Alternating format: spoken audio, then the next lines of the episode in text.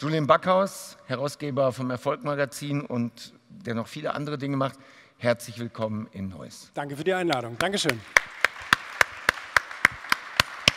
Also ich persönlich, da gibt es andere Meinungen, bin der, bin der Überzeugung, dass man so eine Multistrategie fahren muss und alle Plattformen bespielen sollte, auch die ganz neuen, weil a, es kostet dich ja in der Regel nichts. In der Regel sind es einfach ein paar Klicks mehr, diese Sachen dann auch auf den anderen Kanälen zu teilen.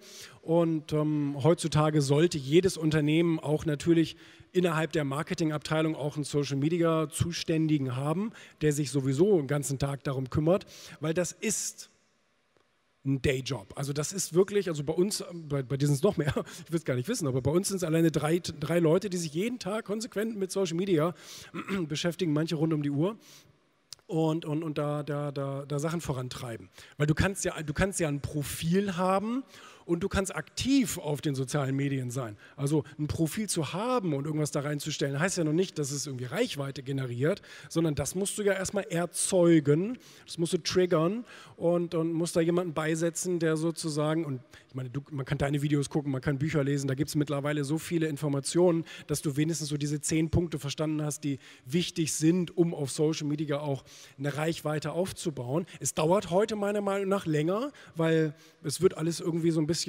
von den Algorithmen immer gemeiner. Es dauert länger, Reichweite aufzubauen und stabil zu sein und so weiter. Ähm, ja, aber ich finde es unerlässlich,